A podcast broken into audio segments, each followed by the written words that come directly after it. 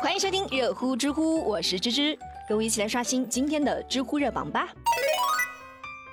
知乎热榜第一名，杭州女子失踪案告破，这场通气会信息量很大，知乎热度两千一百三十七万。杭州女子失踪案已经过去有二十多天的时间了，七月二十五号，杭州警方就召开了通气会，通报了杭州女子失踪案的相关信息，现场是来了很多的媒体。同时也有进行现场直播。其实仔细分析一下，就可以看出这场通气会的信息量还是挺大的。首先，我们得弄明白这一点：为什么这场通报会会称之为通气会而不是发布会呢？第一，这起命案的关注度可以说是空前的高。女子失踪，监控没有拍到，家人也不知道，可以说是有点人间蒸发的戏剧性了。之后，民间也是开始各种破案了，但是都没有一个权威的版本。这种离奇的事情，自然就会给公众带来一定的恐慌。而这个时候，警方已经是基本确定了来女士是其丈夫所杀，但是案件并没有完结啊，所以用通气会的方式来告知公众呢，消除公众的恐慌是一个最恰当的方式了。毕竟它不像新闻发布会那样正式。其次，其实警方的反应速度比我们想象的要快得多。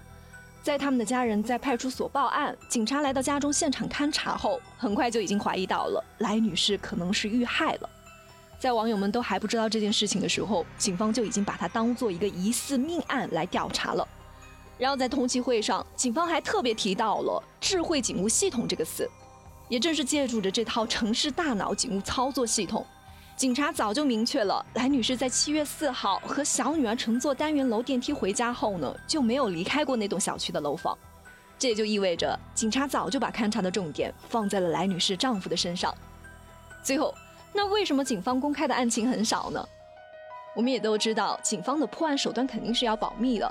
至于徐某是怎么样杀死来某，又是怎么样分尸、怎么样转移尸体，这些虽然是网友们比较关心的问题啊。但是由于作案手段残忍，社会影响也不好，再加上保密工作的需要，警方是不会公开的。而且芝芝在昨天又了解到了，这个徐某他有可能还跟十二年前他的前妻闺蜜的女儿在家中离奇身亡的命案有关。如果是真的，那这个徐某真的是可怕到一定的程度了。至于事实到底是什么呢？我们就等着警方后续的调查结果吧。知乎热榜第二名。七旬老伯瞒着老伴，将五百万元的房产转给年轻的女子，结果悲剧了。知乎热度一千三百四十六万。夫妻之间能够相伴走过四十多年，本应该是一件非常幸福的事情啊。但是被丈夫宠了大半辈子的张阿姨，万万没有想到，到了七十岁，人生却发生了一个巨大的变动。事情是这样的。这个张阿姨在上海的黄浦区核心豫园地段有一套三十一平米的产权房，这套房子原本是张阿姨的公公婆婆的私房，按理说应该算是夫妻的共同财产了。但是在办理产权证的时候呢，老公却在房产证上只写了她一个人的名字。毕竟结婚那么多年了嘛，再加上平常家里的事情基本上都是老公做主，所以张阿姨当时也并没有过问什么。但是她的丈夫王先生早在二零零七年的时候，就通过炒股认识了一个比自己小三十岁的女股友杨女士。王先生有老婆，而杨女士也有丈夫，在炒股十多年的时间里面，两个人就经常的接触。王先生就觉得啊，他们之间肯定是产生了感情的。这个王先生今年已经是七十岁了，家境一般，相貌也是一般，但是他就非常的自信啊。觉得是自己特有的魅力吸引了杨女士，认为杨女士图的是他这个人，而实际上呢，人家图的是他的动迁房。杨女士也是特别的精明啊，是一步步布局，就等着王先生给钻进来。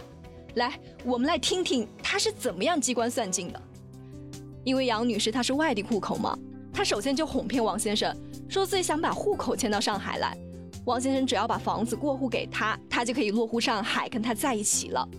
王先生当时也是被爱情冲昏了头啊，就瞒着老婆和女儿，把当时市值至少是两百万的私房以九十万元卖给了杨女士，而实际上呢，杨女士是一分钱都没有付给他。之后这套房子还升值了，被征收的时候呢，市值已经是达到了五百多万元。因为房产证上只有王先生一个人的名字嘛，所以过户就很顺利。杨女士也是再三向他保证啊，说他只是落户口，等房屋征收了，他一定会归还所有的安置款。房屋过户之后，杨女士这才同意和王先生去开房。王先生也是特别的高兴。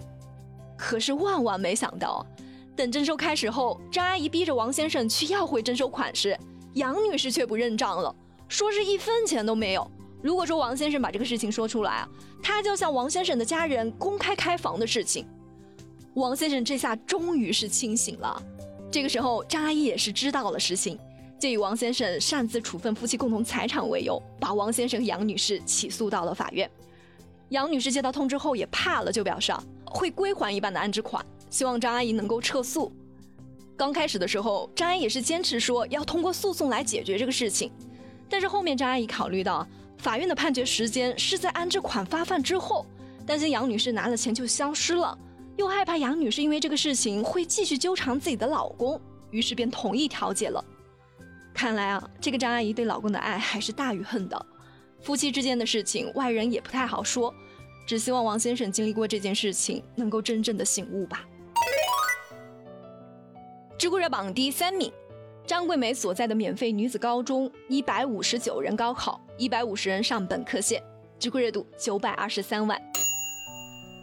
一提到张桂梅这个名字呢，我相信有不少人都很熟悉。她是全国第一所免费女子高中云南华坪女高的校长，学生们都亲切地叫她妈妈。十二年来，张老师每天凌晨五点就把孩子们叫醒做操学习。带着肺气肿、小脑萎缩等十几种病，坚持在自己的岗位上。为了筹集办学的经费，他是省吃俭用，甚至是上街去乞讨了。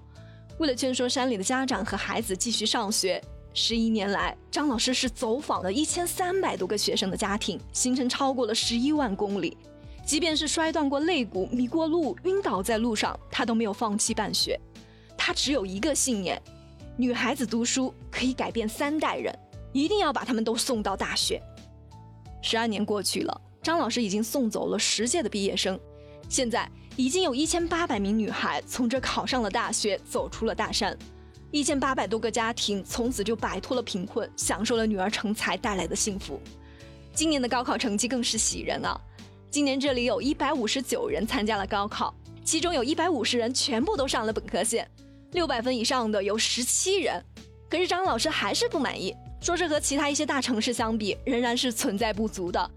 至于为什么会取得这么好的成绩呢？张老师就说了：“我们是用命换来的，我们的目的就是解决低素质的母亲、低素质孩子的恶性循环。”只是在看到这个新闻的时候，真的是已经泪目了。特别是看到张老师那张经历过沧桑的脸和坚定的目光，他的大爱、他的牺牲、他的信念，实在是让人感动。致敬山里的老师。好了，有情有料尽在知乎，我是芝芝，我们明天见啦。我与人间